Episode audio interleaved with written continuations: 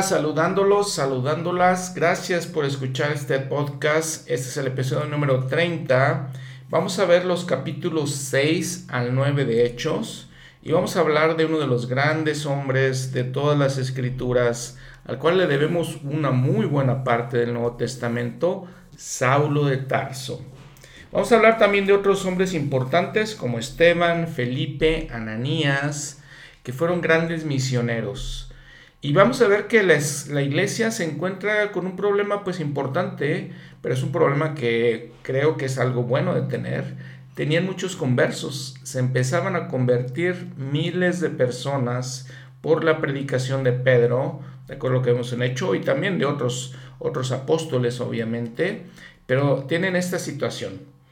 Y vamos a ver también que había muchas eh, personas de varias culturas, de varias creencias que empezaban a convertirse, tenían que cambiar su manera de pensar, su manera de ver las cosas y empiezan a, causar ciertas situaciones que les cuesta un poco de trabajo a los líderes de la iglesia manejar. Entonces tenemos eh, personas de Grecia, por ejemplo, tenemos otras personas árabes, nos vimos el episodio pasado, otros varios países alrededor. Estamos hablando de que estamos en el Medio Oriente y vemos que todo se empieza a extender la predicación, aunque los apóstoles están todavía en Jerusalén y en Galilea, allí mismo llegan gente a, escuchar la palabra. Y entonces se tienen que adaptar, les digo, a estas nuevas circunstancias, a este progreso de la iglesia que fue tan rápido.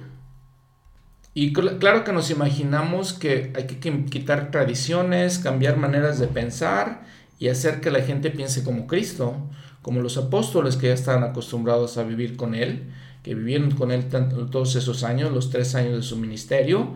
Entonces tienen que cambiar todas esas ideas, ¿no? Y dice que el principio del capítulo 6 dice una murmuración entre los griegos contra los hebreos, ¿sí? De que dicen, ellos decían que las viudas estaban siendo desatendidas en la distribución diaria. Y como los apóstoles, de acuerdo con su oficio, de acuerdo con el nombre apóstol, que son enviados, recibieron la tarea eh, nuclear más importante de ir a predicar el Evangelio, dijeron ellos, ¿qué vamos a hacer? O vamos a predicar el Evangelio o nos dedicamos a servir mesas, dice la escritura. Y entonces buscaron siete hermanos, dice, de entre ellos de buen testimonio, llenos del Espíritu Santo y de sabiduría, a quienes le puedan encargar esa tarea. Y nosotros persistiremos perdón, en la oración y en el ministerio de la palabra. Y así lo hicieron. Les agradó a toda la multitud, lo mencionaron con toda la, gente, y eligieron a Esteban, luego lleno de fe, dice varón lleno de fe y del Espíritu Santo, y a Felipe, y a Prócoro, y a Nicanor, y a Timón, y a Pármenas, y a Nicolás, prosélito de Antioquía. Entonces ahí vemos, ya vimos griegos, ¿no? Y aquí estamos viendo gente de Antioquía también. Y dice versículo 6, a estos presentando ante los apóstoles, quienes, después de haber orado, les impusieron las manos. Vemos el patrón nuevamente el patrón de que no solamente se escoge a los que sean más aptos, más capaces, nada, ellos oran primero a los apóstoles, una vez que reciban la respuesta, les imponen las manos para ser apartados. Ahora también tomemos en cuenta algo interesante. Dice que convocaron la multitud, dice el versículo 2, los doce convocaron a la multitud de los discípulos y entonces sometieron este asunto a la votación de la gente.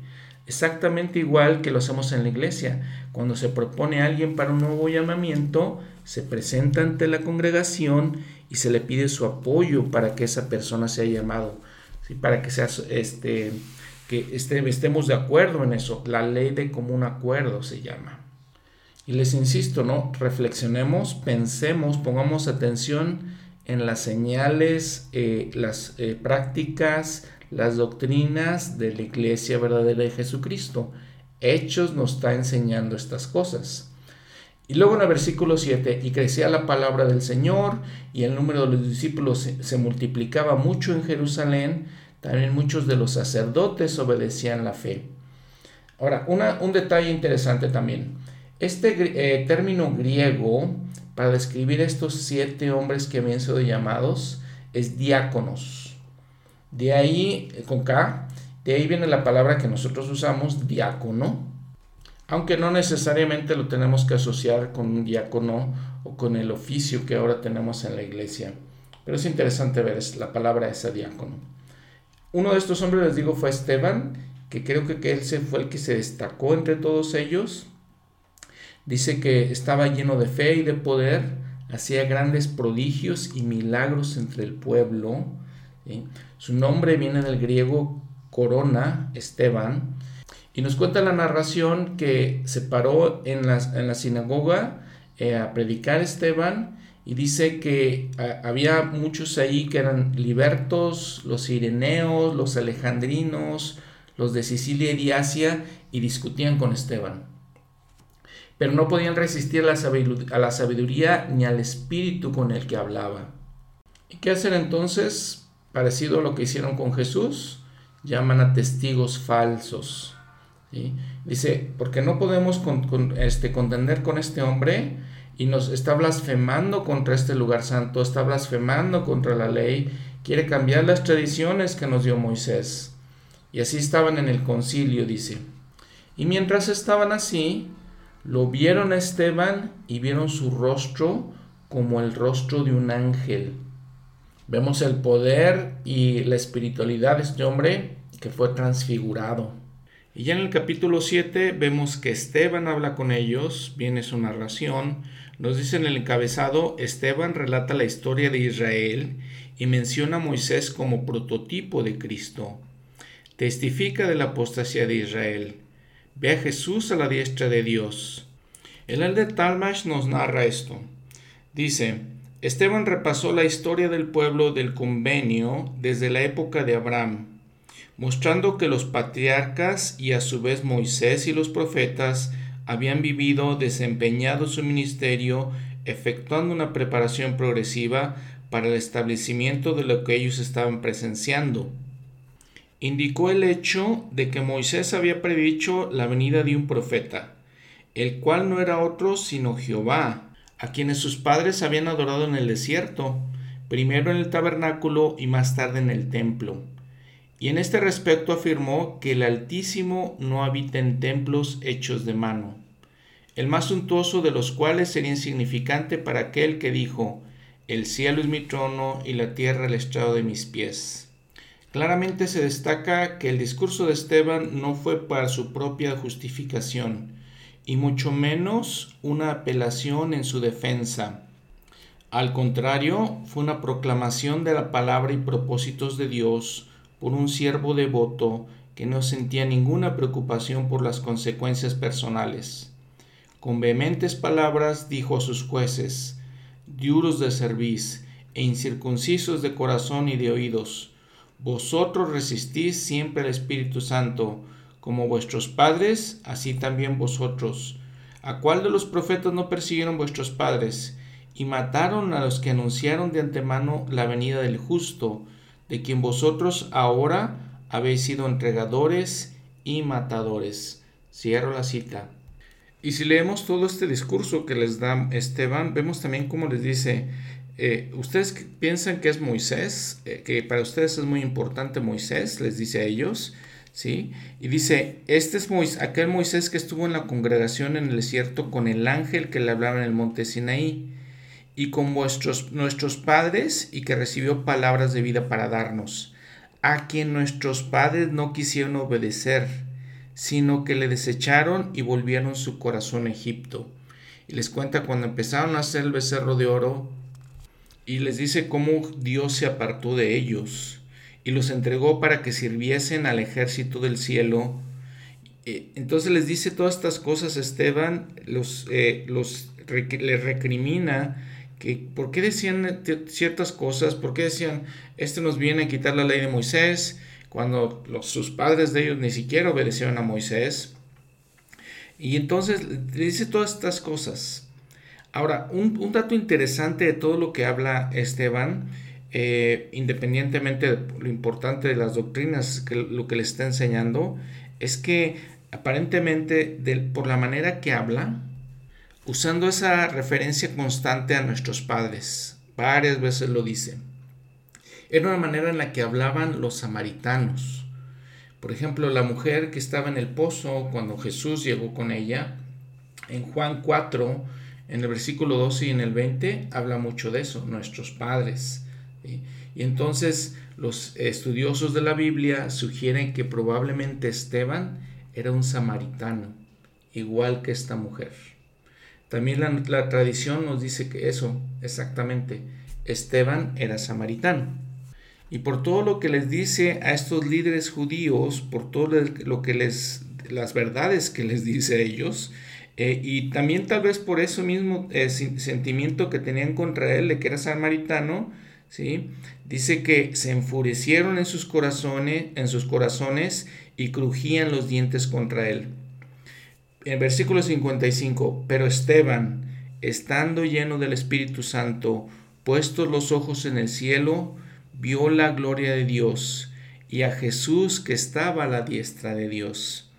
Y dijo, He aquí, veo los cielos abiertos y al Hijo del Hombre que está a la diestra de Dios. Y entonces ellos, los líderes judíos, dice, se taparon los, los oídos, eh, dieron grandes voces y arremetieron a una contra él, y echándole fuera de la ciudad le apedrearon. Y los testigos pusieron sus ropas a los pies de un joven que se llamaba Saulo. Y mientras apedreaban a Esteban, él invocaba y decía, Señor Jesús, recibe mi espíritu. Y puesto de rodillas, clamó a gran voz, Señor, no les tengas en cuenta este pecado y habiendo dicho esto, durmió, falleció. El presidente Kimball menciona, Esteban fue un mártir y heredará la vida eterna. Otro hombre, Eusebio, dice, por tanto, él fue el primero en, en, ganar la corona llamada por el mismo nombre como el de él. En griego, Esteban y corona son idénticos, lo que habíamos comentado. El profeta José Smith dijo, Esteban vio al Hijo del Hombre.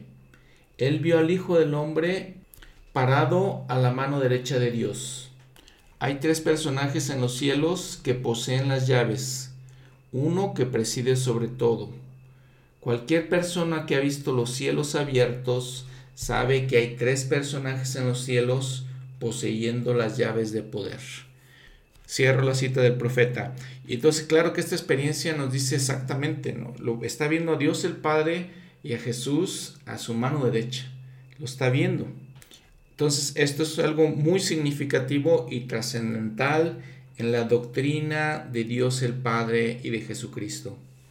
Ahora vemos importante entender que en este eh, asesinato realmente Esteban se encontraba Saulo, del que vamos a hablar en este siguiente capítulo, capítulo 8. ¿Quién es este Saulo? Su nombre en hebreo es este Saulo, su nombre romano es Pablo. En estos capítulos lo conocemos aquí en el Nuevo Testamento por su nombre este hebreo, ya después realmente lo vamos a conocer como Pablo. Y Pablo fue tan eh, importante, tan influyente en el desarrollo de la iglesia, en la predicación del Evangelio que algunos eruditos le, llaman el fundador la del cristianismo, ¿no? No realmente porque el fundador del cristianismo es Jesús o el cristianismo siempre ha existido, si lo queremos ver así. Eh, desde estos momentos con, con los apóstoles se cree que es una nueva religión y yo lo pondría entre comillas, no, no es una nueva religión, es el Evangelio de Jesucristo. Muy bien, el mismo Pablo nos dice en Filipenses capítulo 3, eh, versículo 5, dice, fue circuncidado al octavo día del linaje de Israel, de la tribu de Benjamín, hebreo de hebreos, en cuanto a la ley, fariseo, en cuanto a celo, perseguidor de la iglesia, en cuanto a la justicia de la ley, irreprensible. El hombre más notable de la tribu de Benjamín fue el rey Saúl. Probablemente sus padres, sabiendo eso, quisieron nombrarle con el mismo nombre. Saúl y Saulo es básicamente lo mismo. Ahora recuerden que hemos hablado de esta mezcla de culturas. Hemos hablado de la helenización, la, la, influencia tan grande de la cultura griega en este mundo, desde Jesús y hacia adelante, siguen teniendo este, esta influencia. Y entonces probablemente lo que hizo eh, Saulo, Pablo, es que mientras viajaba en, en, las tierras judías, se le conocía así Saulo, mientras viajaba en las áreas gentiles, se le llamó Pablo, e hizo grandes viajes eh, de predicar, grandes, grandes viajes, viajes misioneros que después vamos a ver. El que haya sido circuncidado los ocho días nos quiere decir que sus padres eran judíos, muy observadores de las leyes, y cuando él dice yo soy un fariseo, hijo de un fariseo, lo dice en Hechos 23:6, que quiere decir que él había nacido, crecido en un hogar devoto judío. Lo que nos indica que a la edad, de seis años, probablemente Pablo empezó a estudiar la ley y los profetas, y podemos verlo en sus cartas que después vamos a, estudiar, vamos a reflexionar sobre ellas. Él utiliza mucho su conocimiento de la Biblia porque tenía ese conocimiento. Probablemente él utiliza la, la traducción griega de la Biblia, la Septuaginta, pero obviamente también tenía sus estudios y conocía el lenguaje arameo y el lenguaje hebreo. Debe haber recibido una educación judía regular, por ejemplo, les decía, como estabas comentando, eh, con influencia griega, tenían eh, esas enseñanzas y esa educación, esa atmósfera, ¿no? Nació en Tarso. Tarso se encuentra en lo que ahora conocemos como Turquía. Y entonces, habiendo recibido una buena educación, obviamente conocía la literatura griega, probablemente conocía a Homero, conocía las tragedias de Sófocles, Eurípides, esta exposición a la literatura lo lleva a cuando está predicando el Evangelio, cuando va a Atenas. Y recuerden que los griegos son muy influyentes todavía nuestras culturas en estos momentos e influyen en todos. Todos estos pensadores eran gente muy educada y pues él está a su nivel de ellos. ¿sí? Inclusive cita a los poetas griegos Epiménides y Aratus, lo vamos a ver en Hechos 17-28 él lo hace así y, puede hablar con ellos de esta manera. Vamos a ver después cómo el Señor lo usa como instrumento. Vean cómo hablamos de que había llamado a los apóstoles, eran gente muy sencilla, muy humilde, pescadores. Pero ahora necesitaba a alguien educado, preparado. Y entonces escoge a Pablo. Además, Pablo debe haber sido criado como ciudadano romano, porque él lo menciona en varias ocasiones, o lo hace más bien Lucas, ¿no? En Hechos 16, 37, 38, 22, 25, 28, 25, 1. Esta ciudadanía pues le permite viajar por muchas partes. Es una bendición para él y para su predicación del Evangelio.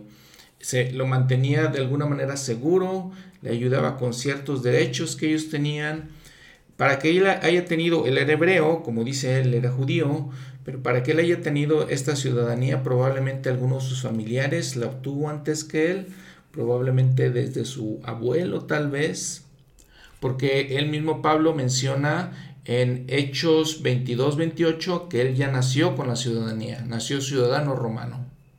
Lucas, por ejemplo, en Hechos 22, capítulo 22, versículo 3, eh, habla de las, mismas, usa las mismas palabras de, Pablo para decir, yo de cierto soy judío, nacido en Tarso de Cilicia, pero criado en esta ciudad, en Jerusalén fue criado a los pies de Gamaliel, instruido estrictamente conforme a la ley de nuestros padres, celoso de Dios como todos vosotros lo sois hoy.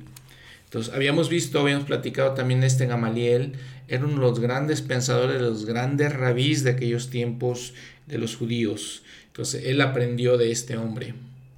Ahora, continuando con la, la narración en este capítulo 8 de Hechos, dice, Saulo consintió a la muerte de Esteban, estuvo de acuerdo. Y en aquel día hubo una grande persecución contra la iglesia que estaba en Jerusalén y todos fueron esparcidos por todas las tierras, por las tierras de Judea y de Samaria, salvo los apóstoles. Y unos varones piadosos llevaron a enterrar a Esteban e hicieron gran llanto sobre él. Entonces Saulo asolaba la iglesia. Entrando en cada casa, arrastraba a hombres y a mujeres y los entregaba en la cárcel. Vean que Saulo, increíble, ¿no? Era, era un perseguidor de la iglesia. Y, vean las cosas, este, pues tan malas que hacía. Y entonces hablamos de Felipe ahora. Dice, Felipe, descendiendo a la ciudad de Samaria, les predicaba a Cristo. Si, si recordamos, eh, por eso decimos que Esteban también era de Samaria, recordamos que Jesús cuando estuvo hablando con la mujer en el pozo, le pidió entonces, ella se convirtió, le pidió que trajera más personas a su esposo y otras más personas, y luego el, mismo Salvador fue a predicar el Evangelio de Samaria y mucha gente lo aceptó, contrario a, este, a los judíos, ¿no? los samaritanos sí lo aceptaron y este, siguieron sus enseñanzas. Entonces, este Felipe dice, desciende a la ciudad de Samaria, les predicaba, y las gentes unánimes escuchaban atentamente las cosas que les decía Felipe, oyendo y viendo los milagros que hacía, porque de muchos tenían espíritus, eh, de muchos que tenían espíritus inmundos, salían estos dando grandes voces, y muchos paralíticos y cojos eran sanados. Habíamos platicado en aquellos momentos, en aquel tiempo, cuando platicamos de, o en aquel episodio, cuando platicamos de esta mujer de Samaria, lo, impresionante, ¿no? Los judíos despreciaban a los samaritanos y por momentos parece que los samaritanos aceptaron más a Jesús que los mismos judíos. Y aquí en Hechos nos lo sigue diciendo, versículo 8, capítulo 8, y así aquí había un gran gozo en aquella ciudad. Mientras por otro lado Pedro y Juan estaban batallando porque los perseguían, los metían en la cárcel, Felipe viene a Samaria y es bienvenido y la gente tiene gozo en aquella ciudad. De esta predicación de Felipe, el profeta José Smith menciona, en el caso de Felipe, descendió a Samaria bajo el espíritu de Elías, bautizó a hombres y mujeres. Cuando Pedro y Juan oyeron de esto, descendieron y pusieron las manos sobre ellos y recibieron el Espíritu Santo. Esto no muestra la distinción entre los dos poderes. Cierro la cita. Y entonces se nos cuenta de un hombre que se llamaba Simón. Dice que ejercía la hechicería en aquella ciudad, había engañado a la gente de Samaria diciéndole ser algún grande, alguna persona grande, tal vez un personaje importante. Dice, y lo oían atentamente, desde el más pequeño hasta el más, grande, diciendo, este es el gran poder de Dios. Y le estaban atentos, dice, con sus hechizos, los había engañado por mucho tiempo.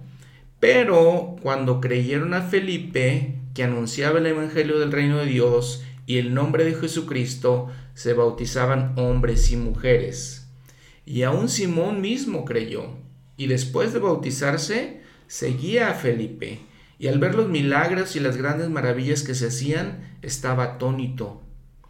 Y lo que decía el profeta José Esmino, dice, cuando los apóstoles que estaban en Jerusalén oyeron que Samaria había recibido la palabra de Dios, les enviaron a Pedro y a Juan quienes, habiendo venido, oraron por ellos para que recibieran el Espíritu Santo. Entonces les impusieron las manos y recibieron el Espíritu Santo.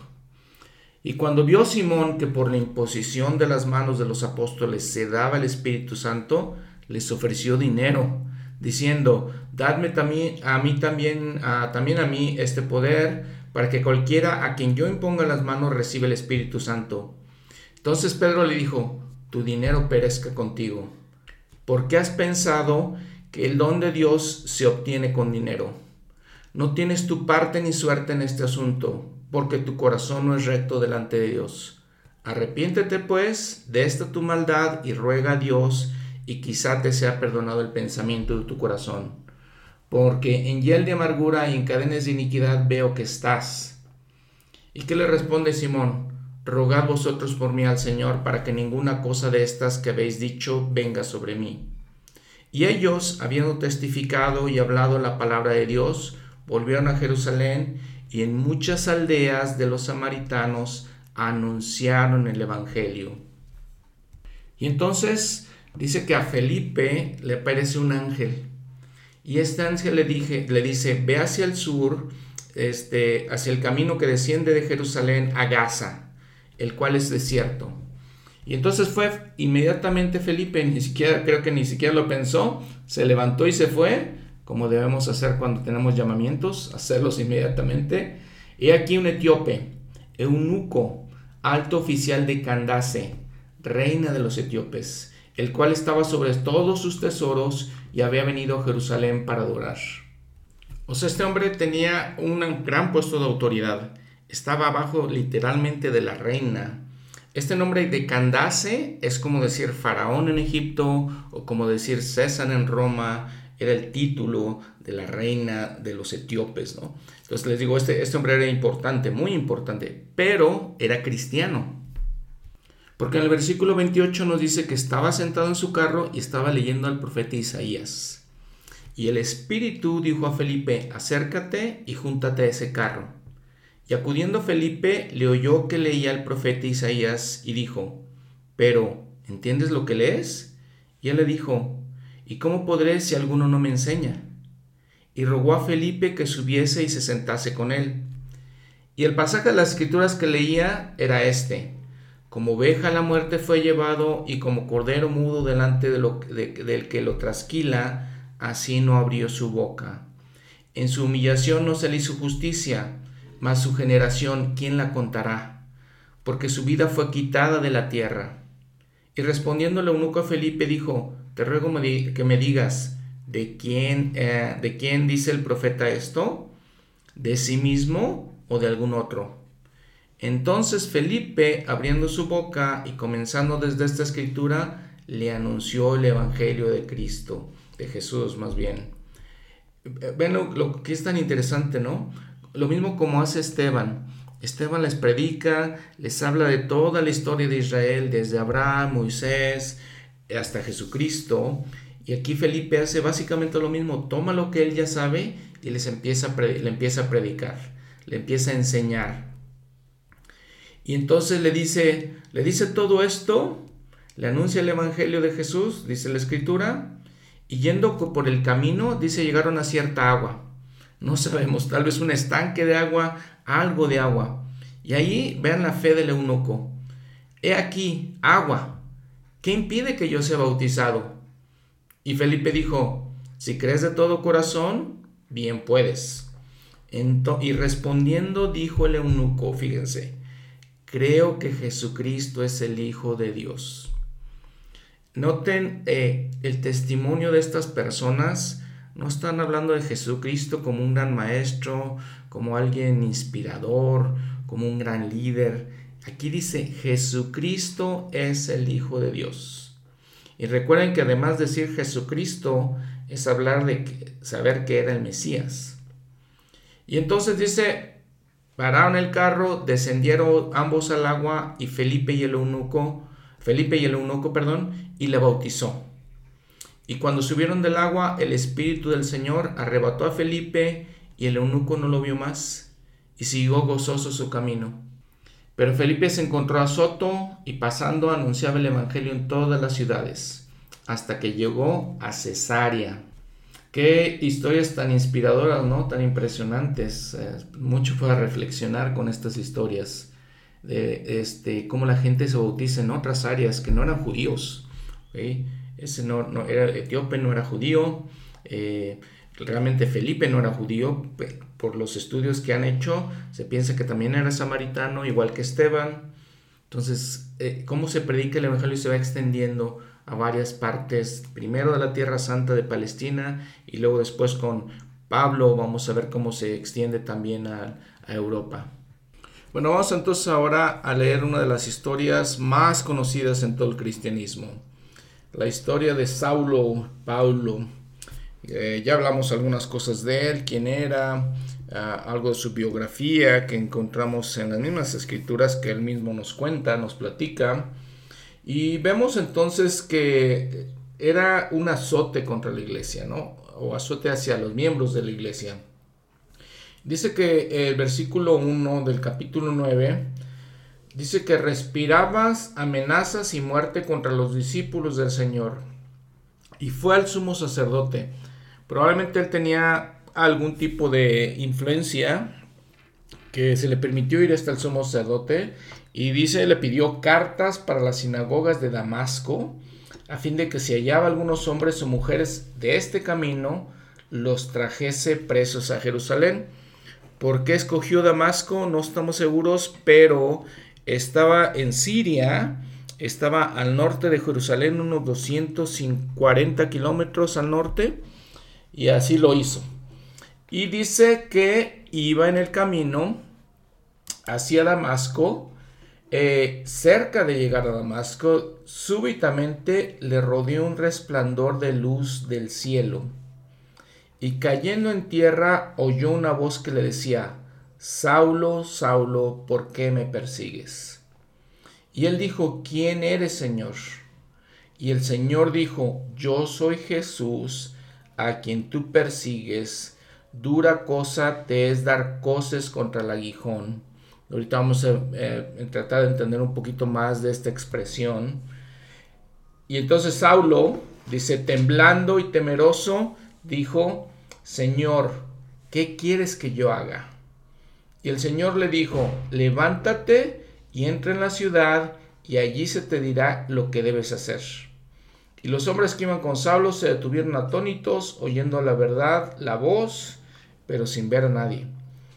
Y como les comentaba, esta es una de las historias más conocidas, más populares de todo el cristianismo. Y nos dice la narración que entonces Saulo se levantó del suelo y abriendo los ojos no veía a nadie Así que llevándole de la mano le trajeron a Damasco. Probablemente estaba todo impactado por lo que había sufrido. Entonces lo llevaron a Damasco. Dice, estuvo tres días sin ver y no comió ni bebió. Ahora entonces, Pablo era gran perseguidor de la iglesia. Perseguía a todos los miembros de la iglesia. La verdad es que no hacía cosas realmente ilegales.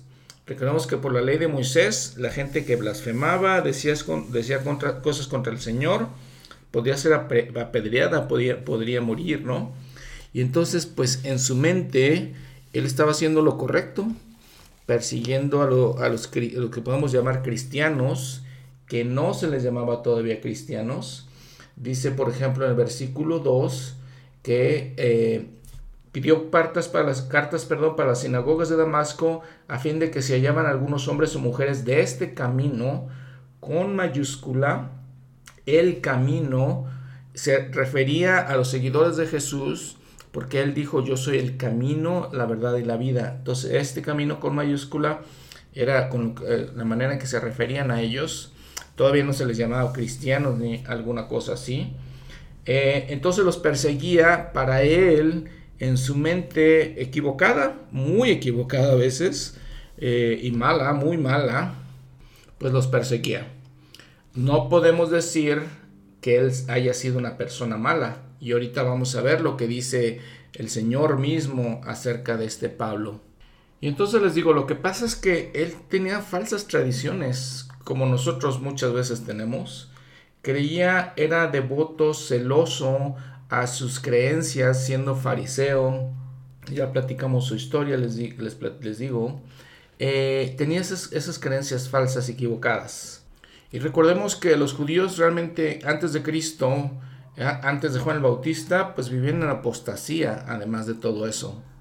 El punto aquí es que desde este momento la vida de eh, Saulo, Pablo, cambia 180 grados. Y reflexionemos si no de alguna manera, tal vez no con tanta gravedad, o tal vez sí con tanta gravedad, podríamos ser como él. ¿Y qué podemos hacer para cambiar nuestra vida completamente? Dice en el versículo 10 que había en Damasco un discípulo llamado Ananías. ¿Quién es este Ananías? No sabemos, probablemente era un líder de la iglesia ahí mismo en Damasco, a quien el Señor, vean, el Señor le dice en una visión, Ananías, y él respondió, heme aquí, Señor. Ese tipo de respuestas claramente podemos entender que es de alguien dispuesto a servir. Heme aquí, Señor. Y el Señor le dijo, levántate y ve a la calle que se llama derecha y busca en casa de Judas a uno llamado Saulo de Tarso, porque aquí él ora. Vean, escuchen, él ora. y ha visto en visión a un varón llamado Ananías que entra y le impone las manos para que recobre la vista. Tuvo esta visión Saulo. Entonces Ananías respondió, imagínense, ¿no? Claro que él, Ananías se da cuenta de quién es Saulo. Imagínense lo que está pensando. Me, estás ya pidiendo que vaya contra alguien que persigue, y maltrata y busca hacer lo peor contra los, los eh, miembros de la iglesia. Pero, entonces dice, respondió Ananías, Señor, he oído de muchos acerca de este hombre y de cuántos males ha hecho a tus santos en Jerusalén. Vean la palabra que usa Ananías, santos en Jerusalén, santos, miembros de la iglesia. Y aún aquí tiene autoridad de los principales sacerdotes para prender a todos los que invocan tu nombre. Y le dijo al Señor, ve, porque instrumento escogido me es este para llevar mi nombre en presencia de los gentiles y de reyes y de los hijos de Israel. Porque yo le mostraré cuánto le es necesario padecer por mi nombre. Hijo, no, no eh, este, ¿qué podemos pensar de esto que le está diciendo el Señor? Primero, probablemente Pablo había sido preordenado para este llamamiento. Y el Señor lo preparó porque Pablo era un hombre educado, muy educado. Hablaba varios idiomas, era ciudadano romano, como ya lo platicamos. Entonces, una persona con bastante conocimiento preordenado para ser un instrumento en las manos del Señor. Ahí le está diciendo, instrumento escogido me es este. Lo había preparado el Señor. Aún en todas sus cosas malas, lo había preparado. Y aquí podríamos tal vez aplicar Éter 12:27 en el libro de Mormón, algo que se aplica a Pablo y se aplica a nosotros también. Definitivamente se aplica a nosotros. Y dice, y si los hombres vienen a mí, les mostraré su debilidad Doy a los hombres debilidad para que sean humildes y basta mi gracia a todos los hombres que se humillan ante mí. Porque si se humillan ante mí y tienen fe en mí, entonces haré que las cosas débiles sean fuertes para ellos. Y les digo, este Saulo entonces se convierte en un gran instrumento en las manos del Señor. E iba a padecer. No sé si iba a padecer porque tenía que aprender todavía cosas no sé si iba a padecer por los pecados que había cometido, pero el Señor le está diciendo aquí a Ananías, él le es necesario padecer por mi nombre. Y lo vamos a ver después en su vida. Entonces Ananías fue, entró en la casa e imponiéndole las manos dijo, hermano Saulo, vean cómo, cómo se refiere a él. Este Saulo para Ananías era su enemigo o más bien Saulo quería ser enemigo de Ananías, no que, que Ananías quisiera hacerlo, pero Saulo quería ser su enemigo. Le dice, hermano Saulo, el Señor Jesús que se te apareció en el camino por donde venías, me ha enviado para que recobres la vista y seas lleno del Espíritu Santo. Y de inmediato le cayeron los ojos de los, cayeron de los ojos como escamas y recobró al instante la vista y levantándose fue bautizado. Y cuando hubo, cuando hubo comido y fortalecido, y estuvo Saulo por algunos días con los discípulos que estaban en Damasco, y enseguida predicaba a Cristo en las sinagogas, diciendo que este era el Hijo de Dios. Qué, experiencia increíble, ¿no? Tan, tan, tan especial de este hombre. Eh, el manual de Ven Sígueme en la introducción nos dice, si alguien parecía ser una persona con pocas, pocas probabilidades de convertirse, quizás ese era Saulo, un fariseo que tenía la reputación de perseguir a los cristianos. Así que, cuando el Señor le dijo a un discípulo llamado Ananías que buscara a Pablo y le ofreciera una bendición, es comprensible que Ananías se sintiera renuente. Señor, dijo él, He, oído de muchos acerca de este hombre y de cuántos males ha hecho tus santos. Pero el Señor conocía el corazón de Saulo y su potencial. Y tenía una misión en mente para Saulo. Instrumento escogido me es para llevar, me es este, para llevar mi nombre en presencia de los gentiles y de reyes y de los hijos de Israel. Ananías obedeció y cuando se encontró con quien había sido un perseguidor, le llamó hermano Saulo.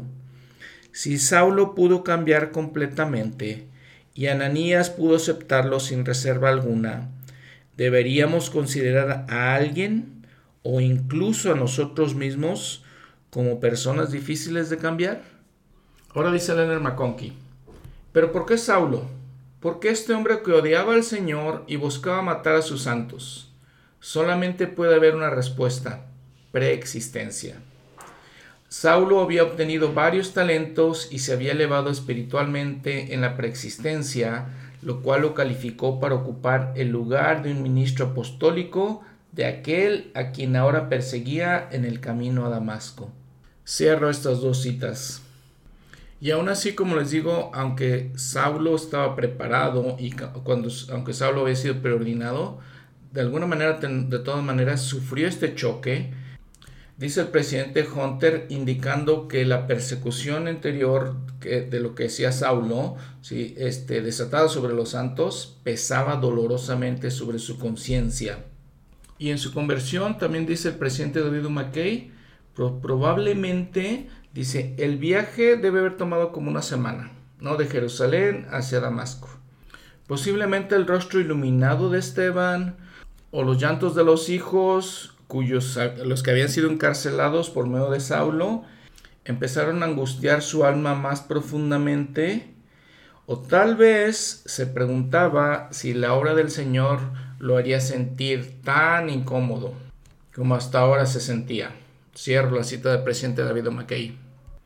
Y eh, como todas las escrituras, hay muchas cosas, muchos niveles, muchas perspectivas, muchas eh, ideas que tenemos que aprender, muchas reflexiones para hacer, muchas capas eh, para nosotros entender de esta experiencia de Pablo. Por ejemplo, el Manuel Instituto nos pregunta, dice en el versículo 8, dice que después de esta, de esta experiencia eh, se quedó este, impactado Saulo y dice se levantó del suelo. Y entonces nos pregunta el Manuel Instituto, nosotros nos podremos levantar del suelo.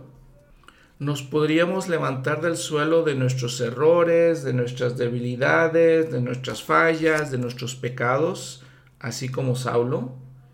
Y entenderemos entonces cómo Saulo, después de todo lo equivocado que estaba, cambia su vida y les digo, llega a ser uno de los grandes, grandes misioneros en la historia del cristianismo, en la historia de la iglesia podremos nosotros eh, sentir, tener, pasar por ese cambio tan grande.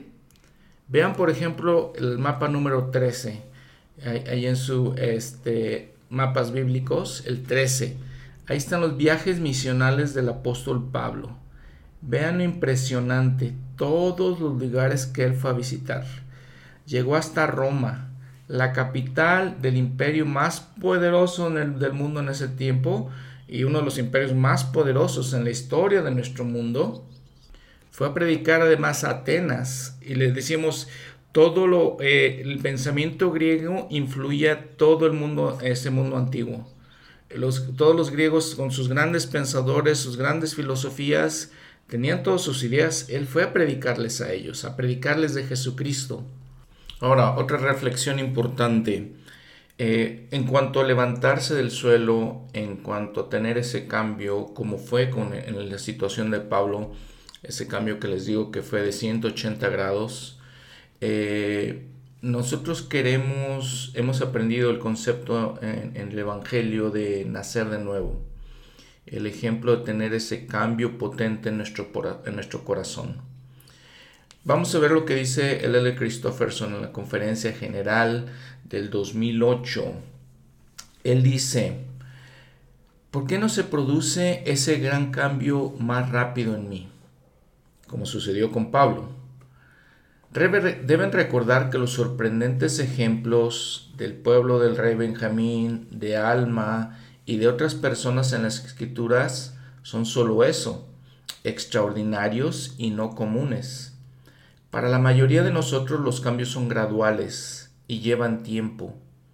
Volver a nacer a diferencia del nacimiento físico, es un proceso más que un acontecimiento y el dedicarnos a ese proceso es el propósito central de la vida terrenal.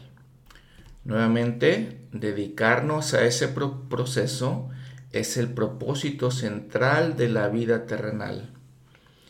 A su vez, no nos justifiquemos en un esfuerzo casual, no nos conformemos con mantener cierta disposición a hacer lo malo. Participemos dignamente de la Santa Cena cada semana y recurramos al Espíritu Santo para eliminar los últimos vestigios de impureza en nosotros. Testifico que a medida que sigan en el sendero del renacimiento espiritual, la gracia expiatoria de Jesucristo borrará sus pecados y la mancha de sus pecados. Las tentaciones perderán su atractivo y, por medio de Cristo, llegarán a ser santos, tal y como Él y nuestro Padre son santos. Cierro la cita. Ahora escuchamos lo que dijo el de Dugdorf pensando en el otro lado de esta situación. Cuando describe este acontecimiento, él dice, uno de los acontecimientos más extraordinarios de la historia del mundo sucedió en el camino a Damasco. Ustedes conocen muy bien el relato de Saulo, un joven que asolaba la iglesia entrando en, casa, en cada casa y entregaba a los santos en la cárcel. Saulo era tan hostil que muchos miembros de la iglesia primitiva huían de Jerusalén con la esperanza de librarse de su enojo. Saulo los perseguía, pero al llegar cerca de Damasco, súbitamente le rodeó un resplandor de luz del cielo, y cayendo en tierra oyó una voz que le decía, Saulo, Saulo, ¿por qué me persigues? Ese momento transformador cambió a Saulo para siempre. En realidad cambió el mundo.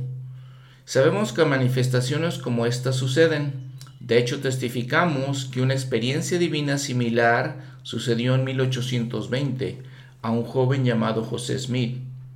Es nuestro testimonio claro y certero que los cielos se abrieron nuevamente y que Dios habla a sus profetas y apóstoles. Dios escucha y responde las oraciones de su hijo, de sus hijos. Sin embargo, hay quienes sienten que no pueden creer a menos de que tengan una experiencia similar a la de Saulo o a la de José Smith. Se encuentran al borde de las aguas del bautismo, pero no entran. Esperan en el umbral del testimonio, pero no pueden admitir la verdad. En lugar de tomar pasos pequeños en el sendero discipulado, quieren que un acontecimiento impresionante los obligue a creer pasan sus días a la espera en el camino a Damasco. En mi experiencia, algunas de las revelaciones más poderosas que recibimos no solo son para nuestro propio beneficio, sino también para el de otras personas. Si solo pensamos en nosotros mismos, quizás nos privemos de algunas de las experiencias espirituales más poderosas y de las revelaciones más profundas de nuestra vida. Hay veces en las que el Señor nos revela cosas que son específicas para nosotros. Sin embargo, en muchos, muchos casos, Él concede un testimonio de, la verdad a quienes lo compartirán con los demás. Esto no siempre es fácil. Algunas personas se preocupan por la forma en la que los demás los percibirán y cómo eso afectará su relación. No es necesario que sea así porque tenemos un mensaje de alegría para compartir y tenemos un mensaje de gozo.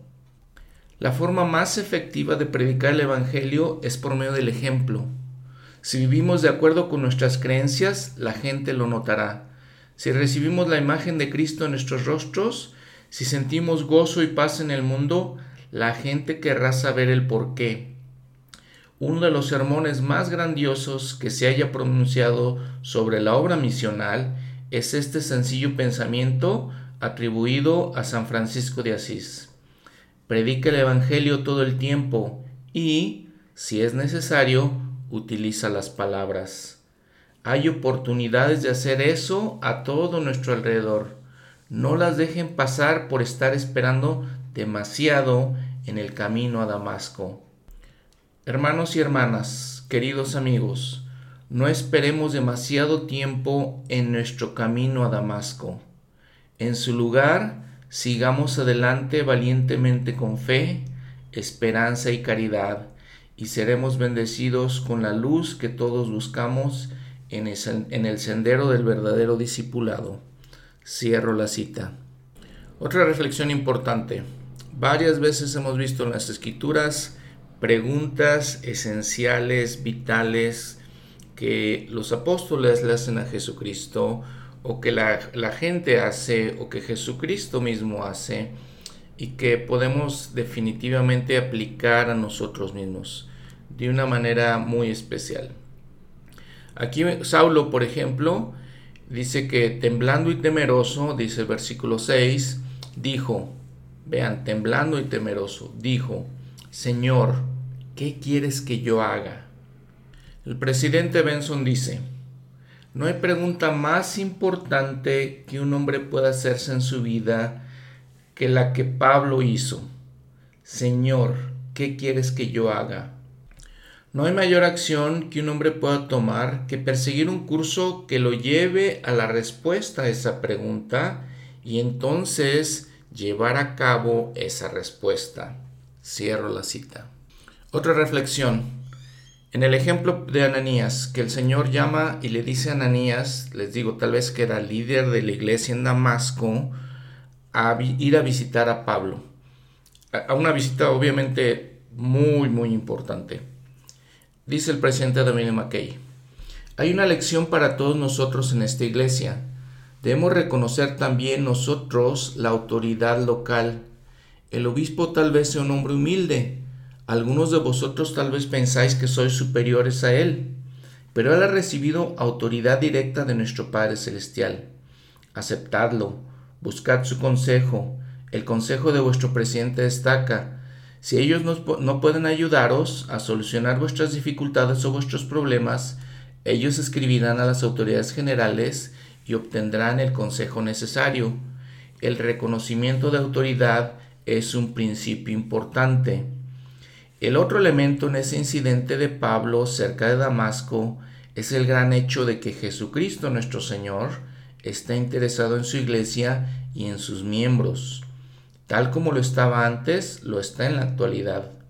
Me gusta sentir que Él está velando por nosotros, que Él se apena cuando no cumplimos con los ideales y normas que nos ha, que nos ha dado en el Evangelio. Él estaba acongojado con Saulo, un siervo elegido que andaba a ciegas destruyendo la iglesia, y se siente complacido cuando encuentra a los hermanos que ha llamado haciendo sus deberes y tratando de vivir vidas justas y limpias, viviendo de acuerdo con las normas del Evangelio. Cierro la cita. Ahora, ¿qué es esto que le dice el Señor a, Saulo? Dice, yo soy Jesús, a quien tú persigues. Dura cosa te es dar coces contra el aguijón. Coces contra el aguijón. Esto significaba unas pequeñas lanzas que utilizaban, probablemente todavía utilizan, para picar a los animales para que se muevan. Cuando los animales no responden a la voz de su maestro, le hacían esto, les picaban así, de tal manera que eh, los animales se movían porque era más el dolor de, del piquete estar escuchando la voz, les digo, de su dueño. Entonces aquí el Salvador claramente le dice a Pablo o a Saulo que cuando nosotros peleamos contra el Señor, cuando nosotros queremos oponernos al Señor, es precisamente eso. ¿sí? Nosotros lo, lo, que estamos haciendo es que nosotros estamos causando dolor a nosotros mismos. En ninguna manera nosotros vamos a destruir la iglesia, ni vamos a destruir a, las demás personas, ni vamos a destruir la obra del Señor. No tenemos la más mínima capacidad de hacer eso. Más bien nos estamos destruyendo a nosotros mismos. ¿sí? Esto es algo que utilizan mucho en la literatura griega. Es una, una metáfora muy conocida de cuando la gente se oponía a la deidad. Se oponían a los dioses. Entonces podemos preguntarnos, reflexionar también esas cosas cuando nosotros queremos rebelarnos contra el Señor. El presidente Monson dijo de todas estas experiencias, Escogeos hoy a quien sirváis. Conferencia de octubre del 2004. El presidente Monson, mencionando al presidente David McKay, dice, la batalla más importante de la vida se lleva a cabo en los ámbitos silenciosos de su propia alma. Es bueno sentarse y entrar en comunión con uno mismo, llegar a comprenderse y decidir en ese momento de silencio cuál es el su deber hacia la familia, la iglesia, la patria y los semejantes. Ahora continúa el presidente Monzón. Cuando El Salvador quiso elegir un misionero diligente y enérgico, él no lo encontró entre sus seguidores, sino en medio de sus adversarios. La experiencia en el camino a Damasco cambió a Saulo. El Señor dijo esto de él, Instrumento escogido me es este para llevar mi nombre en presencia de los gentiles y de reyes y de los hijos de Israel. Saulo el perseguidor se convirtió en Pablo el proselitista. Pablo tomó su decisión. Cierro la cita. Y así lo hizo. Leyendo una vez más el relato, ya lo habíamos leído, pero creo que es tan especial lo que dice. Versículo 20 y enseguida predicaba a Cristo en las sinagogas, diciendo que éste era el Hijo de Dios. Y todos los que le oían estaban atónitos y decían, ¿no es este aquel que asolaba en Jerusalén a los que invocaban este nombre? ¿Y a eso vino acá? ¿Para llevarlos presos ante los principales sacerdotes? Pero Saulo mucho más se fortalecía y confundía a los judíos que moraban en Damasco, demostrando que Jesús es el Cristo. Y lo que sigue es que trataban de matarlo entonces también a Pablo o a Saulo. Y dice, y cuando que salió, escapó, fue a Jerusalén, dice, intentaba reunirse con los discípulos, pero le tenían miedo, no creyendo que fuese discípulo. Y entonces su nombre Bernabé. Tomándole, lo trajo a los apóstoles y les contó cómo Saulo había visto al Señor en el camino, que le había hablado y cómo en Damasco había hablado osadamente en el nombre de Jesús. Y entraba y salía con ellos en Jerusalén. Y hablaba osadamente en el nombre del Señor y disputaba con los griegos, pero ellos procuraban matarle. Y cuando los hermanos lo supieron, le acompañaron hasta Cesarea y le enviaron a Tarso, de donde era él, ¿no? Decían en, en la parte de Turquía ya. Y las iglesias entonces tenían paz por toda Judea, Galilea y Samaria, y eran edificadas, andando en el temor del Señor, y con el consuelo del Espíritu Santo se iban multiplicando. Pero vean aquí entonces el cambio tan grande que hemos platicado, ¿no? El cambio completo de, de Saulo. Ahora se convirtió, dice el presidente Monson, en Pablo, el predicador, el proselitista, con, este, con osadía iba y predicaba a todos les digo muy particularmente, por ejemplo, los griegos que tenían todas esas filosofías de las que contábamos, ¿no? Así lo hacía. Y vamos a ver toda, eh, a partir de en este momento vamos a ver toda la historia de Pablo, vamos a leer todas sus epístolas a varias partes en la iglesia. Les digo, si vuelven a ver, ahí es un mapa número 13, van a ver todos los lugares por donde viajó, impresionante, ¿no? Increíble la influencia dicen las autoridades, cambió la historia del cristianismo.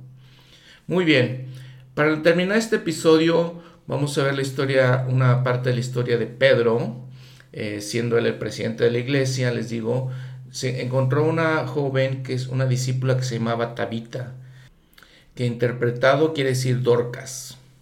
Les digo, como, como vivían en este, en este mundo que era muy influenciado por el helenismo, los griegos, pero obviamente eran hebreos y tenían otras influencias, entonces eh, utilizaban dos nombres en diferentes idiomas, ¿no? Muy bien, esta mujer dice abundaba en buenas obras y en limosnas que hacía. Y aconteció que en aquellos días enfermó y murió. Y después de haber lavado el cuerpo, lo pusieron en un aposento alto. Y como Lida, donde estaba Pedro, estaba cerca de Jope, donde estaba Tabita, los discípulos, oyendo que Pedro estaba allí, le enviaron dos hombres a rogarle, no tardes en venir a nosotros. Entonces Pedro se levantó y fue con ellos, y cuando llegó le llevaron a la sala, donde le rodearon todas las viudas llorando y mostrando las túnicas y los vestidos que Dorcas había hecho cuando estaba con ellas. Y les recuerdo que la, tradición en estas épocas es que la gente lloraba, inclusive contrataban gente para llorar, para este, lamentarse por esta muerte.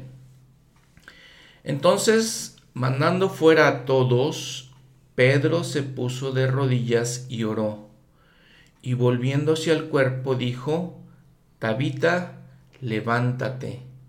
Y ella abrió los ojos, y al ver a Pedro se incorporó, y él le dio la mano y la levantó, entonces, llamando a los santos y a las viudas, la presentó viva. Esto fue notorio por toda Jope y muchos creyeron en el Señor. Y aconteció que Pedro se quedó muchos días en Jope, en casa de un cierto Simón, curtidor. Y vemos entonces que ahora los apóstoles tienen este poder igual que el Salvador. Y reciben, vemos esta primera historia eh, de donde Pedro levanta a una persona de la muerte.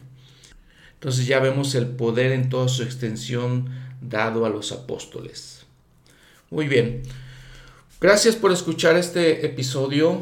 Espero que podamos aprender mucho de estas cosas. Les digo, poner mucha atención en estos eh, pequeños detalles donde vemos las señales de la iglesia verdadera, de cómo obraban los apóstoles, de cómo obramos en la iglesia actualmente que teniendo la iglesia de Jesucristo en nuestros tiempos, pues es exactamente de la misma manera. Un último comentario acerca de Pablo que dijo el profeta José Smith. Medía unos 5 pies, 1.5 metros de altura, fíjense, chaparrito, cabello muy oscuro, tez morena, nariz romana abultada, cara aquilina, que quiere decir básicamente una, una cara afilada, rostro afilado, ojos negros pequeños, sumamente penetrantes, encogido de hombros, voz destemplada, salvo cuando le elevaba, y entonces casi parecía el rugido de un león. Era buen, orador, activo y diligente, siempre procurando hacer el bien a sus semejantes. Cierro la cita.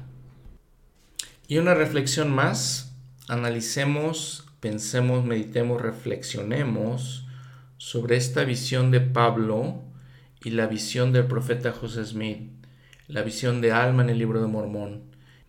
Y veremos las similitudes, el patrón que el Señor sigue para darse a conocer a ciertos hombres especiales con una misión muy especial. Como platicamos, preordenados desde antes de la, fundación del mundo. Muchas gracias por escuchar este mensaje, muchas gracias por escuchar estas reflexiones, este episodio. Permíteme mencionar algo que creo que debo mencionar en cada episodio y disculpen porque no lo hago, es algo creo que es importante. Eh, les comento que uso materiales que vienen, por ejemplo, en Jesús el Cristo, que vienen en otros libros eh, el Nuevo Testamento versículo por versículo y otros libros eh, interesantes. Todo esto eh, es material con derechos de autor. los autores básicamente y específicamente no me dan el derecho, me, autorizan a usarlo. Sin embargo, esto es de acuerdo con el uso justo, se usa, ese es el término que se, usa, es parte de la eh, ley de derechos de autor de los Estados Unidos y se permite que se use de esa manera en la sección 107. Obviamente no lo hago con fines de lucro, no obtengo yo ningún dinero de estos podcasts, entonces de hecho uso mi propio dinero para hacer eh, conseguir estos materiales. Entonces les digo, es un uso justo. Lo que quiere decir que de acuerdo con esta ley en los Estados Unidos, lo que hago es correcto y es legal. Como siempre les deseo una muy buena semana, nos vemos en el próximo episodio, vamos a seguir hablando de los hechos de los apóstoles. Hasta pronto.